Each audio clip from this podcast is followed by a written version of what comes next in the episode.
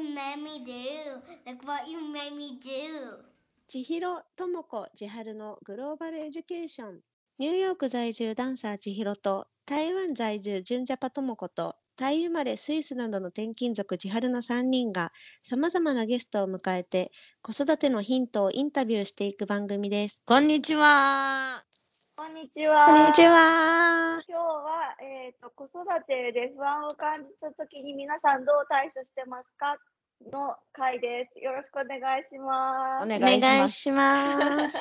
じゃあどうしよう、インスタ行こうか、サクサク。なんかいっぱい来てたから。うんうんそうだね。ねいっぱいありがととうございます。うんありがとうございますうん面白いのがいっぱい。ねえ、どれかうんらどれから読む、一番、普段会わない人に会う。だって。へえ、初めて聞いたこの、このそうだね対処法。どういうことだろう、普段会わない。どういう、どういう人に会うんだろう？おばあなんか、え、なんかおばあちゃんとかってことかな？ああ、そっち？久しぶり系？あ、友達とかってことかな。あの、なんかなかなか会えない人に、会いたいけど会えない人に会いに行くみたいな感じかな？どうなんだろう。遠出、遠出して会いに行くってことかな？どっかかな。うんうんうん。なかなか会えない人。普段会わない人。うんうん。でも人に会うのはすごいいいよね。うん。ううんん。うん。いいと思うんう。な、な、すごい気分転換になるよね。うんうん。食べるだけで。なかなか会わない人とか、普段会わない人に会うとさ、近況報告で、最近どうなのって言って、自分の最近のこう、なんか、状況をすごい整理して話すじゃない？それで自分の頭も整理されるのかなって今ちょっと思った。うんうんああ。うん。うん。なんか言うよね、女性はさ、なんか、あの、聞いてもらえたらだいぶそれだけで、うんうんうん。が発。散されるみたいなのを言うよね。うん。うーん。なかなかね、ママ友には話せないこととかあったりするもんね、子供のことって、そうだ。ね。全く関係ない人のとこだと話せるけど。あ、本当だね。うん占い師さんに結構みんな行ったりしてる人が多い、ね。ああ、うんなるほど。そう。うんうん結うん構ね、ママさんたち、占いにハマる人多い、ね。なるほど。なるほどね。じゃあやろう、やろう。か。ね、ママさん、千尋ちゃんの？占ったりとかはしないの？それ、今、今それ考えてなかった。あけどや、やろうかなって思った。でもさ、これ、結構いると思うよ。ね今ってその話聞いてすごい思ったのが、そのうん占い、占いをすると、その人の、なんていうの、秘密をさ、いっぱい聞くんだよね。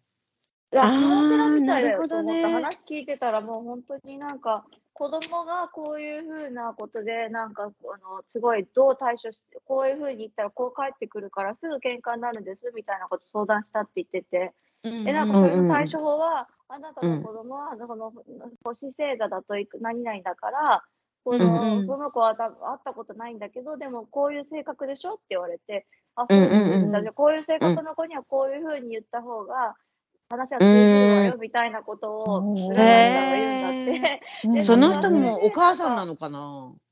その人もお母さんなのかな？なんだろうなんかそんな言い方だね。うん。そうなのかな、うん。なんわかんないか、けど。なんかそういう、あの、なんかそういう関関係、だから子供に対してどういうふうに言ってあげたらいいのかとか、どういう方向に言ってあげたらいいのかうんみたいなのを、アドバイスを占い師さんが結構したりしてるっていうのを一緒うんで。うんそううん。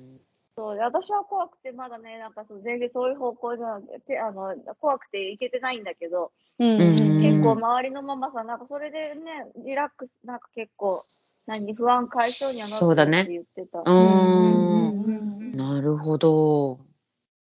そういうのはやったことあるの、千尋ちゃん。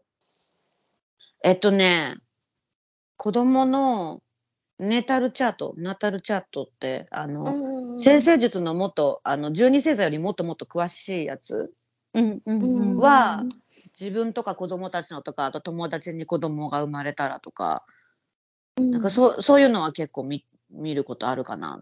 タロットはあまりやったことないかな。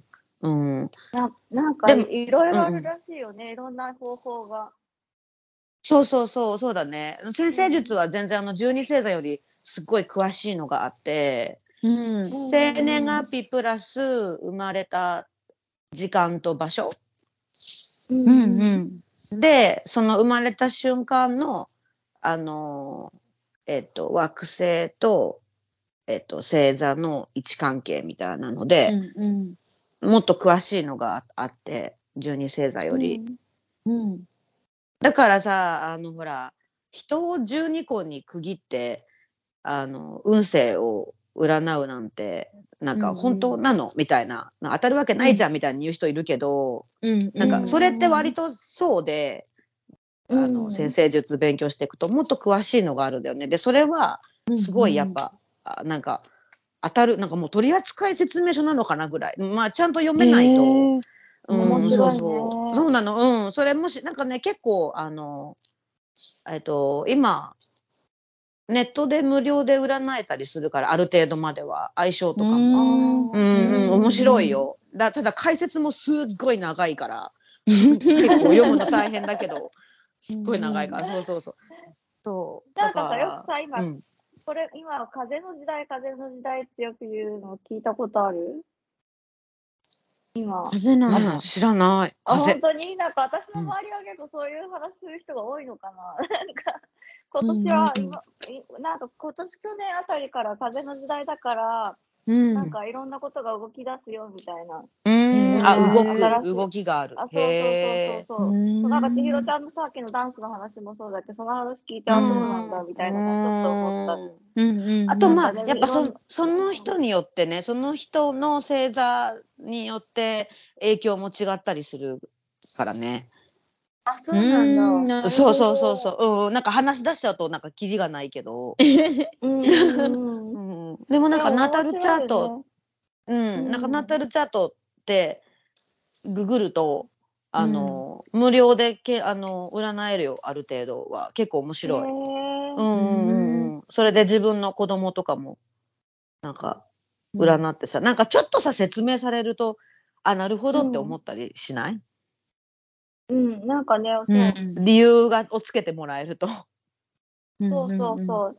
だから子育て中なんかさ、自分の子供は自分自身じゃないからさ、しかだけどお世話しなきゃいけないじゃん。だからもうなんでだろう、うんなんでだろうの連続じゃない。だけどなんかあもうー確かにそういうね、ほね、なんかそういうのは星のせいだみたいな、なんかわかんない。そうだね。ね。そうそうそうそうそうそう。うんうん言ってもうん。らえるだけまあまあで結構ね。水星、水星逆行してるからうまくいかないよね、みたいな。悩む悩んでうじうじする時間は減るよね、ちょっとね。うんうんでもうん。減ると思う。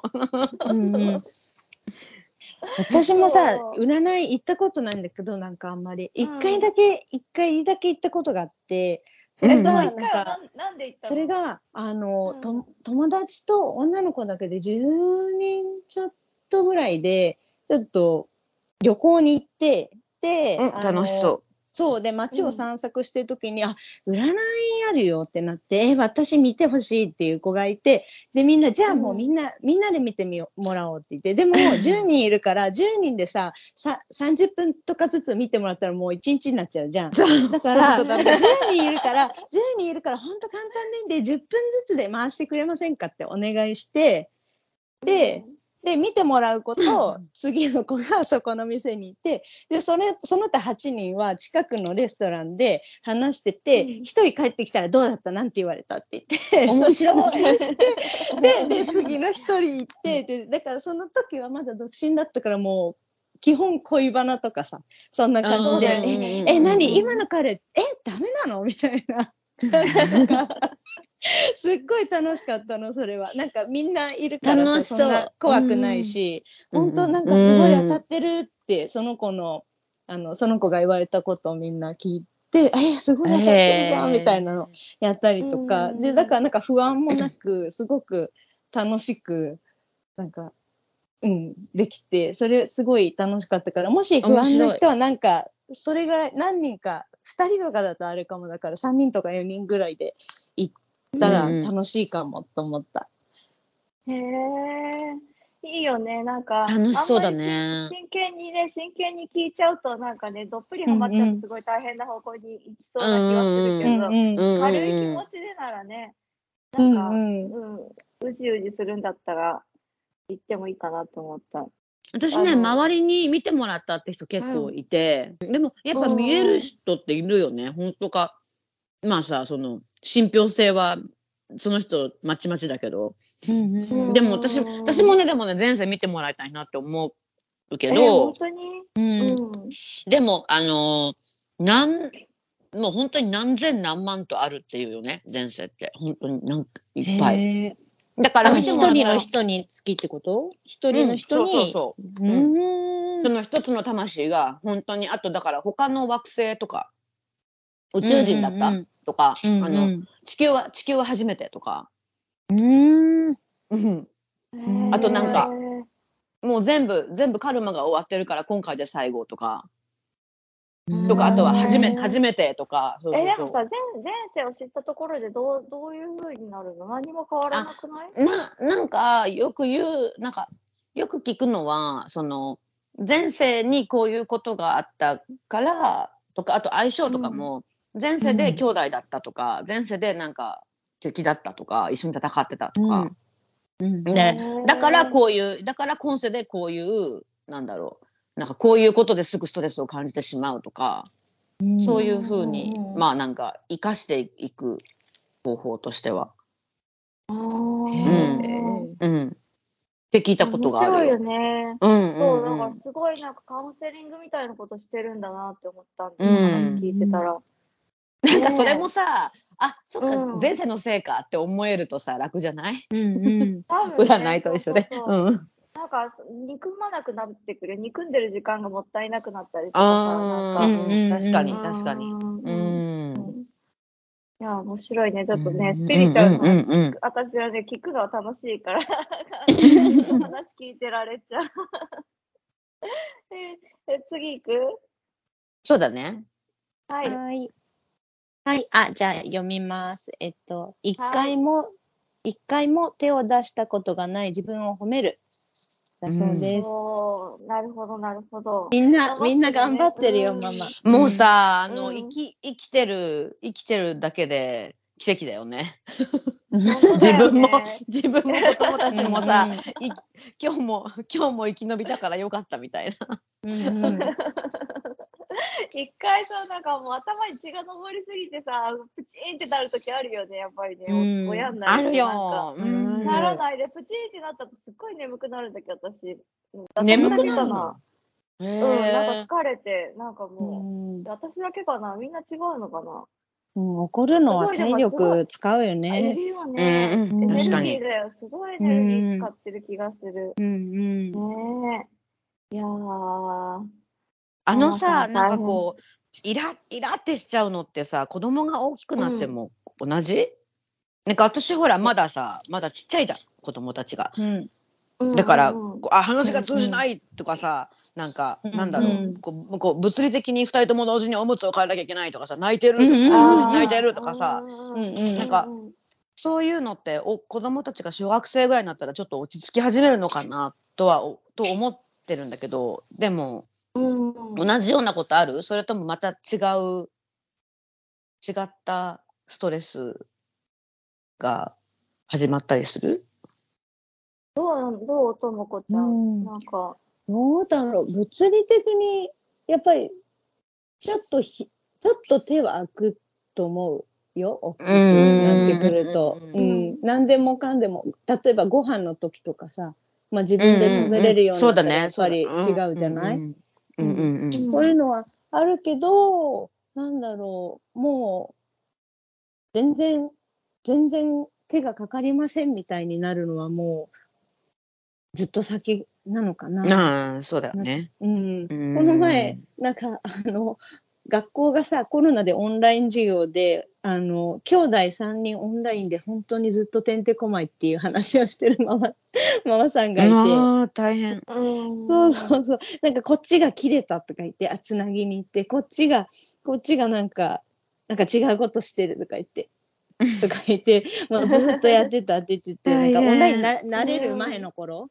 うんうんうんそうだからなんか、なんだか、ね、まだ大人と一緒じゃないから、しばらくは手がうんうんかかるんじゃないかな。どうかな、ちひる、千春ちゃんは。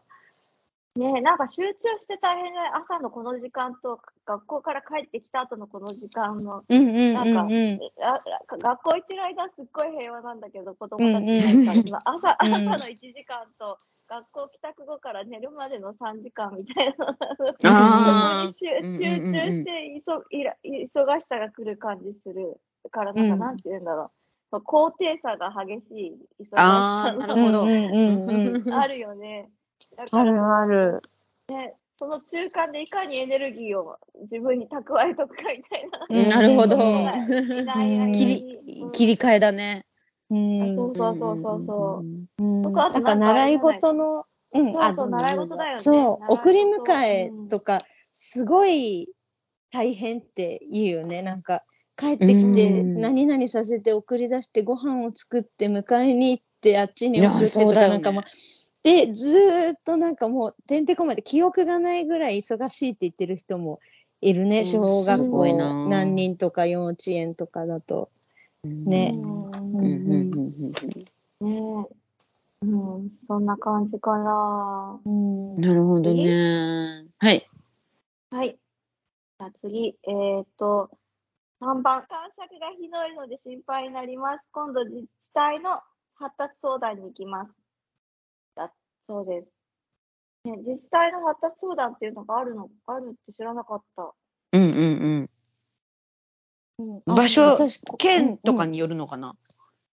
あ、この前、なんかね、詳しい人に聞いたらば、やっぱそうんの自治体の方から結構攻めるのが必要っていう人もいるみたい。やっぱりあの、例例えば公立小学校に行ってますとかだと、やっぱり自治体の方も使って、こう、学校にも働きかけていかないといけないみたいなところがあるらしくて、うんうんあ、そうなんだ。って言って。た。うんうんうん。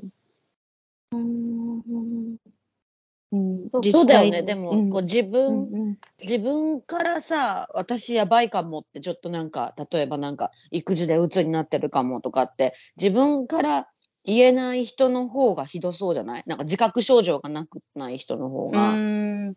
ない人が多そうだし、うん、なんかない人の方が、なんなんて言うんだろう、その、そのトリ、トリートメントが必要な場合がうん、強そうな、なな気がする。うん。あねえねえそうだ。これさあのさ生まれ子供たちが生まれて赤ちゃん生まれてそのなんか定期検診あるじゃん最初。すごい、うん。うん何ヶ月に1回とか、うんうんその時さ、うんお母さんお母さんの調子はどうですかって聞かれた？アンケートみたいなのってされた？ああったあるんだあるんだ。必ず1項目、2項目はあるイメージ。あるあうんそうだよねそうだよね。うんうんうん。そっかそっか。それなんかアメリカすごいしつこくてああなたは幸せですか？みたいな。なんかね、毎回ね、アンケートみたいな、あの受付するときに、そう、アンケートみたいな、うんなんか1から、1から5でこうはこう、うんチェックしてくださいみたいな、うんううん。うんん。なんかこう、自分が、自分はいらないんじゃないかと思うことがあるとか、うんうんううんん。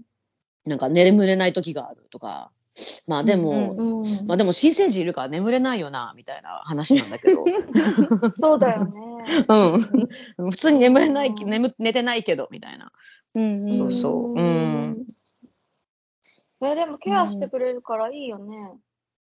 ねそうだね。感触、うんそうだよね。日本これでも校のうんあれなのかな、そういう学校側からやってくれない、連絡してくれないのかな？言わ言われるってことはあるみたいで、なんか、ちょっとこのお子さん、ちょっと検査に行ったらどうですか？みたいな。あ、そうだよね。なんかそれで、それでさ、自閉症とか、その ADHD とか見つ見つかった、見つかったっていうか、なんか診断うんされたっていうのよく聞く気がする。うんああ、そうなんだ。うん。うん。ねどうなんだろうね。なんかそれでさ、最近その流れでさ、病院に行って、あじゃあやっぱりこういう、なんだろう、あの、苦手なところがあるから、みたいになって、うんうん。で、なんかこう診断して、こう名前をつけてなって、で、それでさ、それ、なんだろう、その、なんだ、A っていう症状っていうことに例えばなって、A っていうののステレオタイプがさ、当てはまればさ、結構それで対処法がさ、すぐ見つかって、ママもきっと楽になるんだけどさ、ステレオタイプじゃない場合にさ、なんか合うん。併してるんじゃないかとかさ、なんかすごい、うんうん対処法を探すんだけど、別に全然楽にならないみたいなパターンもあるって聞いて、あ。大変、そうそう、大変なのと、あとはなんか学校側がそういうタイプの子を、なんか今まではさ、教室で一緒に見てたけど、なんかこう、名前をつけて A だから、この子は A だから、じゃあ、あの、支援級に行った方がいいんじゃないですかみたいな感じで、こう、そっちに流していくみたいな流れになりすぎてんじゃないのみたいな話も聞いて、ああ、そこバランスすごい難しいだろうなと思うよね。ね。うん。そう、だからどっちがいいいいんだろうなと思って、自治体とかね、その先生とかが学校にもよるんだろうけど、うん。ね、なんか難しいよね。け結構バイリンガルの子がなるよね。あの、あの、こういうふうに言われること多いの、バイリンガルの環境の子たちが。うん。なんかな、結構年齢がさ、1、2歳とかだとさ、発語が遅いからどうこうって言われたっていうのすごい聞くよね、あるよねバイリンガルはね。うん。ね、うん結構ね、で、言葉が喋れないからどうしても、あーわーってなっちゃうじゃん。ああ、なるほど。うんうんうんそう。で、それでその先生に言われて、相談に行ったら、いや、全然大丈夫ですよ、みたいに言われて帰ってくるとか、うんうんうん結構聞くよね。ね、でも国によってもさ、環境によってもやっぱり違うし、お医者さんも、こう、なんなんだろう、バイリンガル、なんかアメリカだったらバイリンガルの子って当たり前じゃない、うんバイリンガルとか、その、うんうん家、家で英語話してない子。でも、うん日本だとさ、家で日本語話してない子供とかってあんまり見ないじゃん。うんねうん小児科の先生も。だから、うんあのーその診断とかお医者さんのアドバイスも変わってくるのかなって思うよね。同じ状況との子でも。うんうんそうだよねね。ね、なんかそのアメリカの話を聞いてすごいいいなってこの前思って。うん。あのあれこれね話していいのかな、のりこ先生の、ああのそうそう、ね投稿に私がコメントさせてもらって、うんうんすごい考えさせられたよ、私も、あのあの投稿。うなんかう、んあ、なんかすごい気づかされた。うんそうだよね。そう。なんか結構ああいう話よく聞くなと思ってて、その、なんだろう、発語が遅いから、それは、あの、うん。お家でママとかと英語を話してたり、まあ、絵本読んだり、かけ流ししたりしてるから、それが良くないからもうすぐにやめなさいみたいに言ってくる病院の先生うんうんうんみたいのが結構うんうんうん。日本だとあ、いる気がして、いるとか、あうんと、あの、なんかさ、1歳、2歳ぐらいの子で、あの、定期、あの、集団の定期検診みたいな、検診の時にさ、あの、英語が出ないようにみんな気をつけてヒヤヒヤしちゃったりとか、なんか、これは何って聞かれて、ドークとか言って、あーみたいにになって、で、それで、あ英語やってるんですねって冷たく言われたみたいな人もいるし、ああ、英語なんですねって言われる人もいるし、なんかすごい結構、いろいろ結構否定的な意見をもらうことが多いって言ってる人はすごい多い気がして、うんねそう。でもさ、あのーなんだろう。外国に出ちゃうとというかさ、その、バイリンガルが普通とか、例えばハーフの子が多いとかさ、そう、それだとさ、例えばこの子両方話すから、ちょっとこっちの言語の単語が少ないんですとか言うと、ああ、そうなんですね、みたいな、本当にさ、うん。なんか日本と全然違うさ、あ、私、だからこの間、うんあれだったよ。あ、ごめんね、じ話。う。うんん。うんうん。うん、あ、どうぞどうぞ。私、うんうんうん。この間、ハクトンの3歳の検診ですごいなんか、せお医者さんに念を押されて、あの、引っ越したからさ、あの、お医者さんが変わって、なんかおじいちゃんの先生になったんだけど、ま、前は、うんうんうん前はおばあちゃんの先生で。で、前の、前のおばあちゃんの、うんゴムの、そう、なんかね、割とね、ゆる、ゆるっとした先生に、おじいちゃん、うんうんおばあちゃん先生にあ当たる、なんか、感じで、すごいありがたいんだけど、なんか前の先生も今回の先生も、家では、あ家では、その、あなたの、まあ、ジャパニーズで話しなさいって言って、本とかも、もう自分で翻訳しちゃっていいから、なんかジャパニーズで話すといいよって言って、で、この間その3歳検診の時は、あの、うん。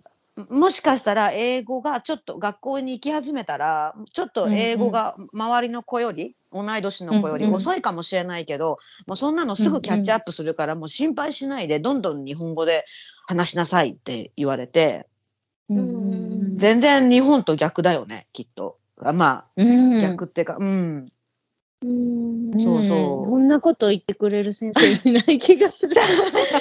そう、でもね、なん。かね、これきっと世代ととか時代もあって、私の、えっ、と、だから私たちのぐらいの年齢のの世代の、で、えっ、と、えー親が、親が自分の元々の国からアメリカに来て生活をし始めて、で、うんうん自分はアメリカで生まれたっていう、うんうん友達が結構いるのね。まあ、まあ、アフリカだったり、アジアの国だったり。あそれ世、二世っていうのかな？アメリカで生まれた親が、親がアメリカに移民してきた世代、うん。うんあ、移住してに、移住して。次の世代。うん。うんアメリカで生まれた。うんうん、で、その、だ今は全然変わってるけど、私たちの年ぐらいの年齢とかもうちょっと上で、そういうアメリカで生まれてる子たちって、親が全然自分の国の言葉とか文化を教えてくれてなくって、でそれは、それはなんでかっていうと、親がその学校で例えば、なんだろう、まあ私が知ってる例では、そのなんか、えっ、と、ガーナのから来た子で、えっ、と、学校で、だからその英語が喋れないと勉強が遅れたりとか、アメリカ人、うんうん他のアメリカ人の友達に馴染めなくていじめられるんじゃないだろうかとか、うんうんうん。うん、あとそのなんかねフィリフィリピン系のフィリピン人、うん親がフィリピンから来てる子は、そのあ学校がほとんどもう白人しかいないか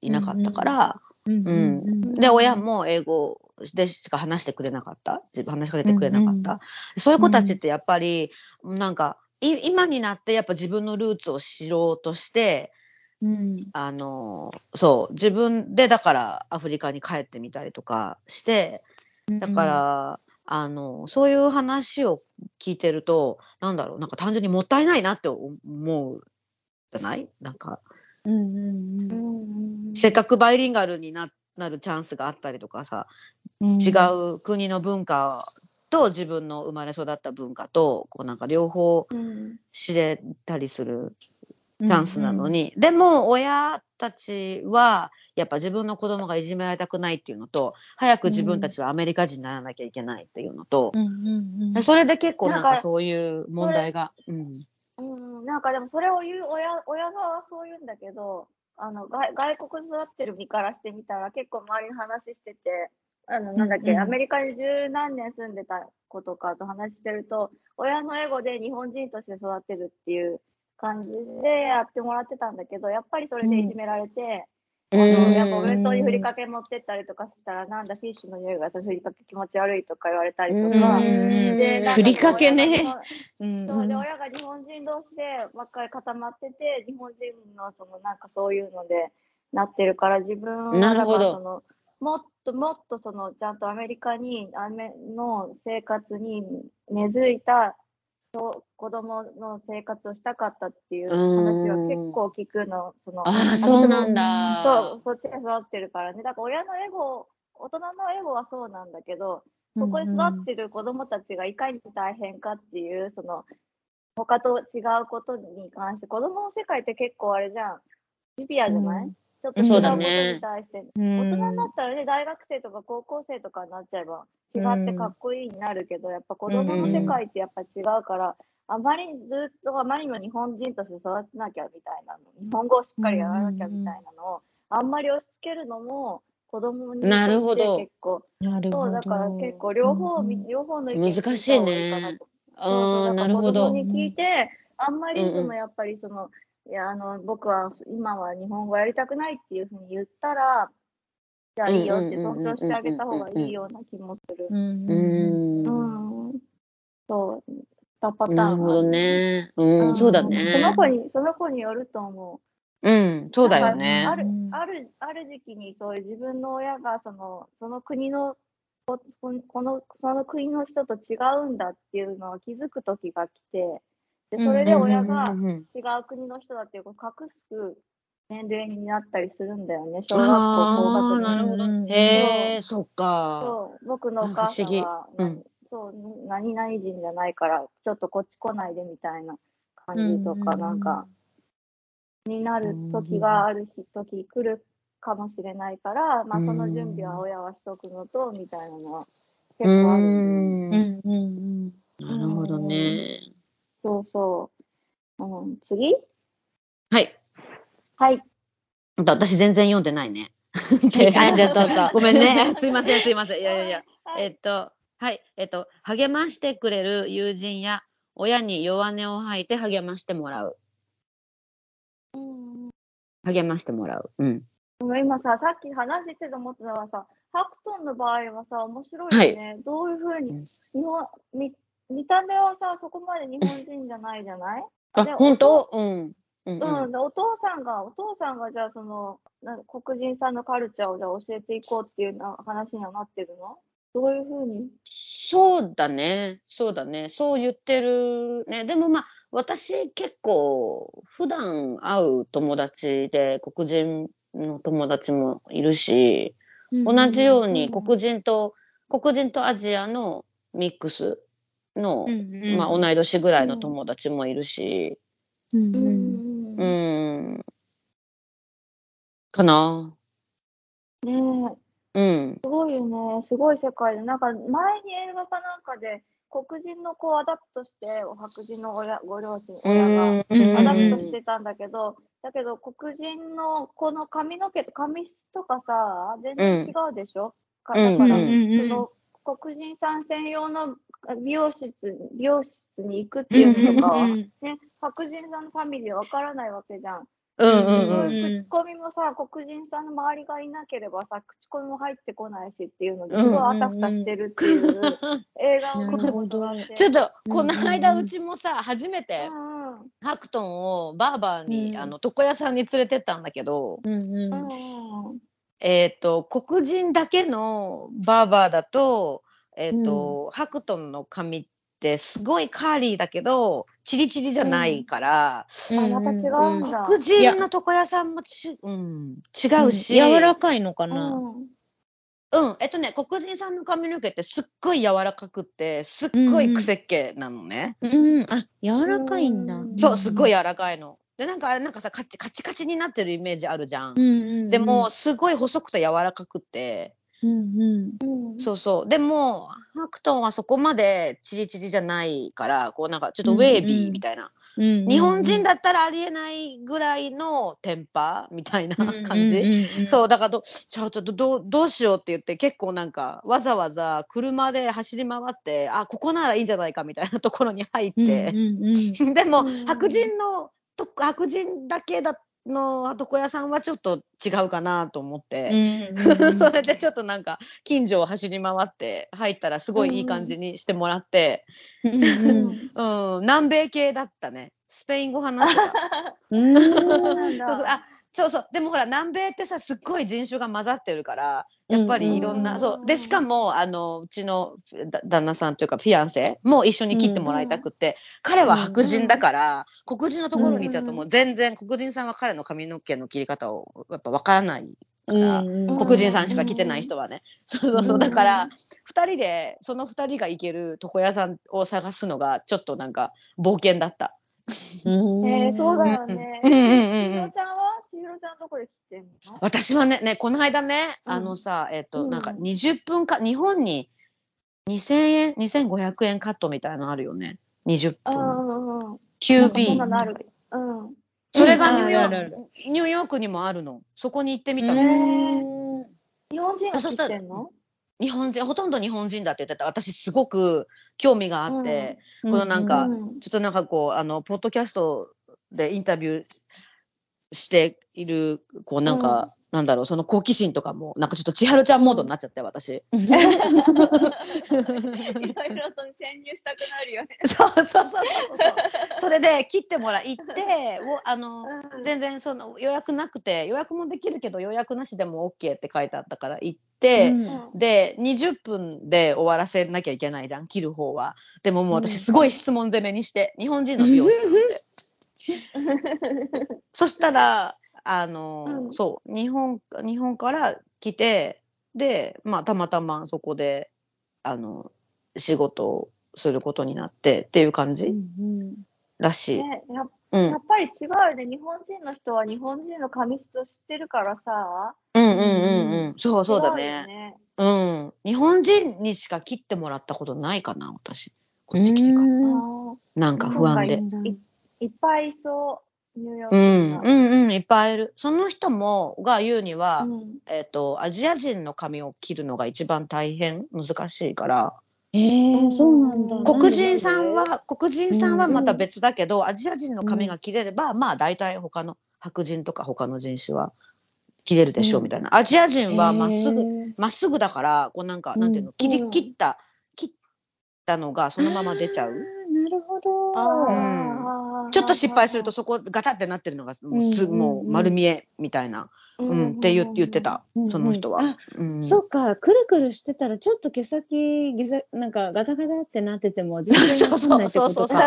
うんうんうん、そう。だと思う。うん、くるってなっちゃうから、うんうん隠れちゃうみたいな。うんうん。アメリカってさ、美容師資格みたいなものってあるのかな？台あ湾ってさ、ず。うん。なくてさ、日本はあるじゃない？資格がある人が切れるみたいな。でも台湾なくてさ、だからもう本当に選んでいかないと、なんか左右が同じじゃないとか、えーすごい大変なことになるとか、そういうのすごい多いよって聞いてて、だから私も台うん台湾のところにはちょっと行けなくえーて、冒険できなくて。私美容師になるって言ってそのままなんかあの何の免許もなくなっちゃう人なっちゃえるっていうことか。そうそうそうそうそう。そういう制度がないからって言ってた。へえう。だからない国はちょっと気をつけた方が。そうだね。そうだよね。あね、うん。あるんだったらある程度さ、ある程度の技術が保証されてるけどさ、うん。ない国、ない国不安。ーそうだね。うん。うん。うん。うん。さなんか、なんか髪質で思い出したんだけどさ、私、パリス・ヒルトンの髪の毛触ったことあって、えー、なんで何それ。なんで？なんで？写真、なんか、なんだっけな、なんかファッションショーかなんかで、一緒だったんだよね。で、それで、で、なんか、写真撮りましょうってみんなで団体撮りましょうって言ったら、ちょうど斜め前に来て、で、それうんうん。で、触っていいですよ、みたいな。え、触っていいですよってすごいね。すごい、すっごいゴーゴーだったの。えすごいゴーゴーあでももうさ傷ん傷んでるんじゃないの？いもういっぱいいろんなこうセットとかするから。うんうん、でもやっぱね、線が太いんじゃないかな、白人さんの髪の毛って、もう一本一本が。うんあすごいー太くて、なんか乾いてるる乾きやすいイメージがある。そうそうそうそうそうそうそう。でね、アジア人の髪の毛はなんかアジアンビューティーな感じの、なんていううの、んうん。そう髪が綺麗っていうのはやっぱアジア系の方が髪が綺麗っていう感じがするよ。うん。売った話したっけ？私髪の毛売ったの。あ、あれ、売れるんだ。売れる。ドネーションじゃなくて？ドネーションじゃなくドネーて。ションドネーションすればよかったんだけどなんか買ってくれるところがあるっていうから売ってうん。売ったことがあって。そあうだからなんかウィッグ用にそうそう人毛のウィッグ用に。だから今も何かの時のためにちょっと伸ばしておこうと思って、うん貯金。う ん貯金の代わりに髪を伸ばすっていう。え じゃあだ旦那さんも一緒に伸ばせばいいじゃん、どうせなら二人。で。まあねでもあでも彼の彼髪の毛くるくるでゴワゴワだから、うんあ、ダメなんだ。うん、ちょ誰も買わないかも。そうそう、アジア、アジアの髪の毛が売れ売れるんだって。ああ、なるほどね。うんうんうんうん、そうそう、あ、なんか。結構こ、うんね、子供の髪の毛とかが結構じ必要って聞いたこと、ドネーションかなんかに。あね、ー千尋ちゃんなんねか子供の髪の毛通用するんじゃないの？なんか通用しそう。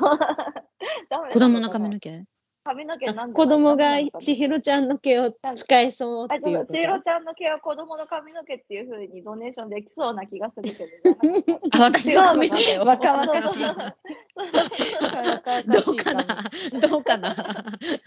これちょっと髪の毛で思い出しちゃった、あの、クリス・ロックとウィル・スミスのね。ジャダ・ピンケット・スミスのね。あれさうんでもさ、あの、なんかあんまり話題にならなかったけど、ネットフリックスでさ、クリス・ロックが、うーんと、なんだろう、ストーリーテラーみたいな感じの、うんあの、髪の毛についての、黒人の髪の毛の文化に、あ、違うわ、黒人だけじゃなくて、髪の毛の、世界の髪の毛の文化の、うんうんあの、えっと、ドキュメンタリーがあって、それすごく面白かったんだよね。へうー。ん。髪の毛のドキュメンタリー？髪の毛について、髪の毛にまつわる文化みたいな、うんうん各国とか人種の。ううんん。ああ、どういう髪型が綺麗とかっていう、なんか、まあ、とか、なんか、美ななんで、そう、なんで黒人女性にとって髪の毛はすごい、こう、なんだろう、コンプレックスであり、プライドになったかとか、あとなんかそういうイメージあるよねインド、うん、インドで、そのなんか宗教で髪の毛を剃る男の人も女の人も。うんでも、その、実はその、あの、髪の毛をめっちゃ伸ばして、一生に一回だか、なんか何年かに一回だか、そのみんながお祈りに行って髪の毛を剃ってもらうっていうか、伸ばした髪の毛を全部っていうなんかお寺みたいのがあって、でも実はそこで剃られた髪はなんかすごいカツラに使われてるみたいな話とか。へー。そうそうそう。そううんあとその髪の毛を売る売るとか、そのドネーションするっていう産業がすごい、インドがすごくて、うん。インド人の人の髪の毛ってすごい真っ黒でさ、すごいうん。うん。綺麗じゃない？そう。うん。だから、その、あの、スラム街とかだと、女の人が寝てる間にポニーテールをちょん切られるとか。へーえー、怖い、怖い。怖いよね、そう。うん怖いと思って。うん。そうそう、そういう話を、のドキュメンタリーだったよ。面白かった。へーうん。面白いね。うん。うん。えー次？え、これ話したっけ？ちょ、話してないよね、今。うんさっき、友人や、友人や。読んだだけだった。そうだね。話戻しちゃったから、そうだ、励ましてくれる友人励ましてくれる親に真似を吐いて励ましても、これはそうだよね。うん。あとさ、あの、そううちも、うんうちもうちもって言われるだけですごい安心したりしない？これさ、絶対女性に話した方がいいと思うね。男性に話すとさ、うん。解決策でさ、言われるからさ、だあ、うんそうだ、そ そうだうんね。うん。そこ求めてないから、うん。そういうことじゃないっていう。うん。うんそう。そうそうそう。女性の友達に話すのは結構うん。重要な気がする。うん。うんうん友達、うん。友、友ママだよね。ママ友じゃなくてさ、もともと友達で、うん。同じタイミングぐらいでママになった友達うん。が、うん。にうんうんうん話して、なんか、ああ、うもう、もうそれうちもうちもなんか、うちなんかもっとひどいっていう話を聞くのが一番安心する、私。うんうんうんででもさ、親がさ、私たちさ、あの近くにいないじゃん、同じ国にいないじゃん。うんあのうんうんだからさ、やっぱ、うんママ友の存在ってすごい重要になってこない？確かに、そうだね。うん、うん。そう、なってくる気がする。うん。うん。うんうんえどう？ともこちゃんまだ実感ない？いや、大事、大事。もう、うちゃんと、なんだろう、ここで話すと、大体解決するみたいなうんグループがあるよね。うん。うん。大事大事。うん。ねうんなんか、なんだろうか、あ駐在とかだとさか、会社の関係もあるからさ、確信のところはなんかいや話せないけどさ、かなんかおそこまでは話せないけど、うんうんなんだろう、ね、なんかその会社とか関係のなくなってくると結構ママ友にちょっと相談したするだけで結構うんうん。ね、何が話しづらい？やっぱり旦那さんが絡んでくると話しづらい？だってのはコミュニティが狭いからさ、ちょっと話したことがさ、すぐ広がるよね。うん。広がらない、うん、うん、うん。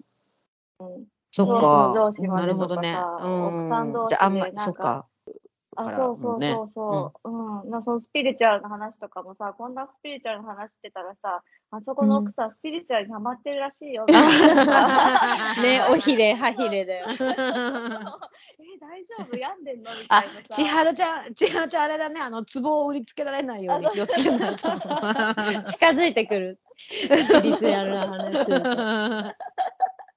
そうそうそう。そうだからなんか結構みんなやりたい放題話してる感じ雰囲気はある。会社関係なくなると。うん、うんうん。うんう。んねそう。でも千尋ちゃんとかダンス関係とかだから結構なんか気軽に話せそう、すごいいいそうだね。うん、あと、ね、あと、あの、あれかな、ママが日本人で、旦那さんがアメリカ人とか外国人っていう組み合わせがやっぱすごく多いから、うん、周りに。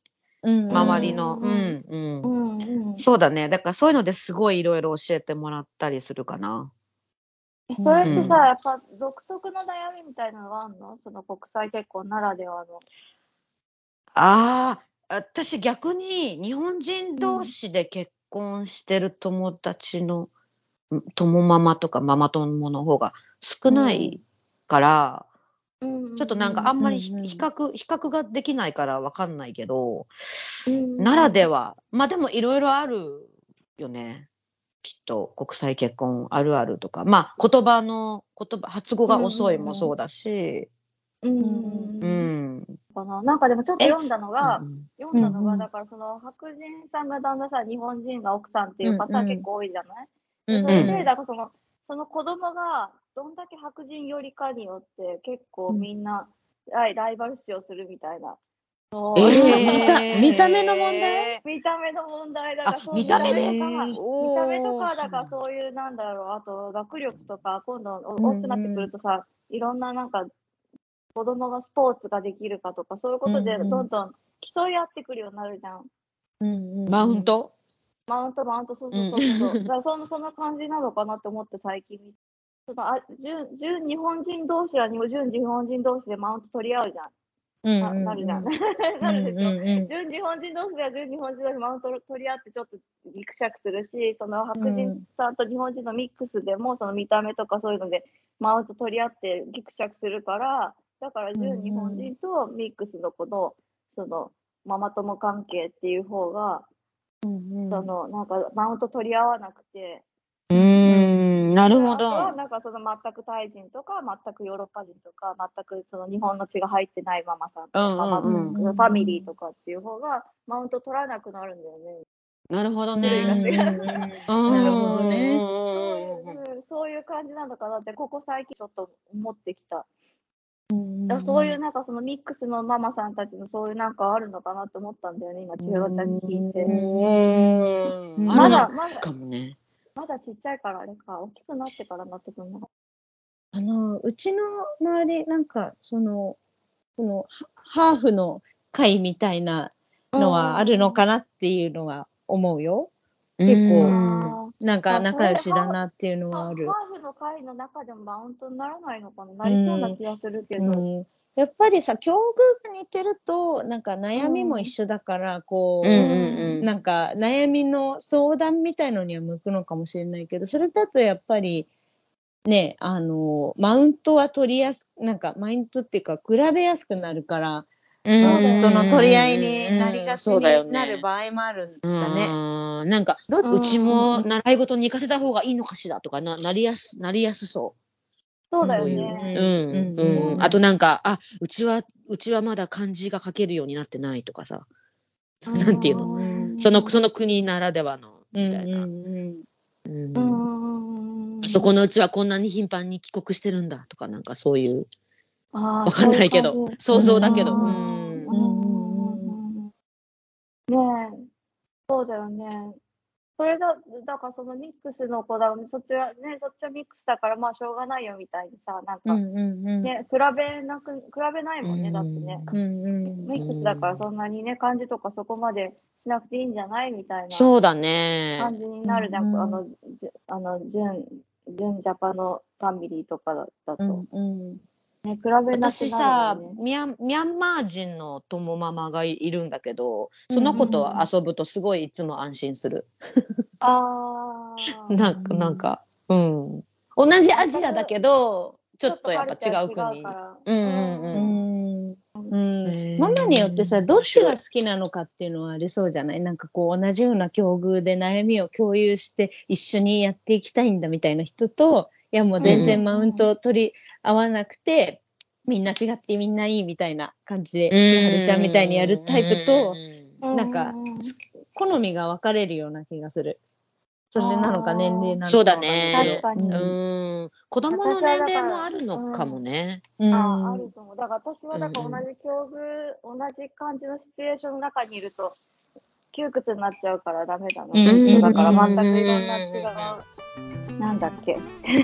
で、うんこれで一旦一旦これでさようならして、であの第じゃあ2回に続くっていうふうにします。そうですね。さよなら。ありがとうございました。今日もお聞きいただきありがとうございました。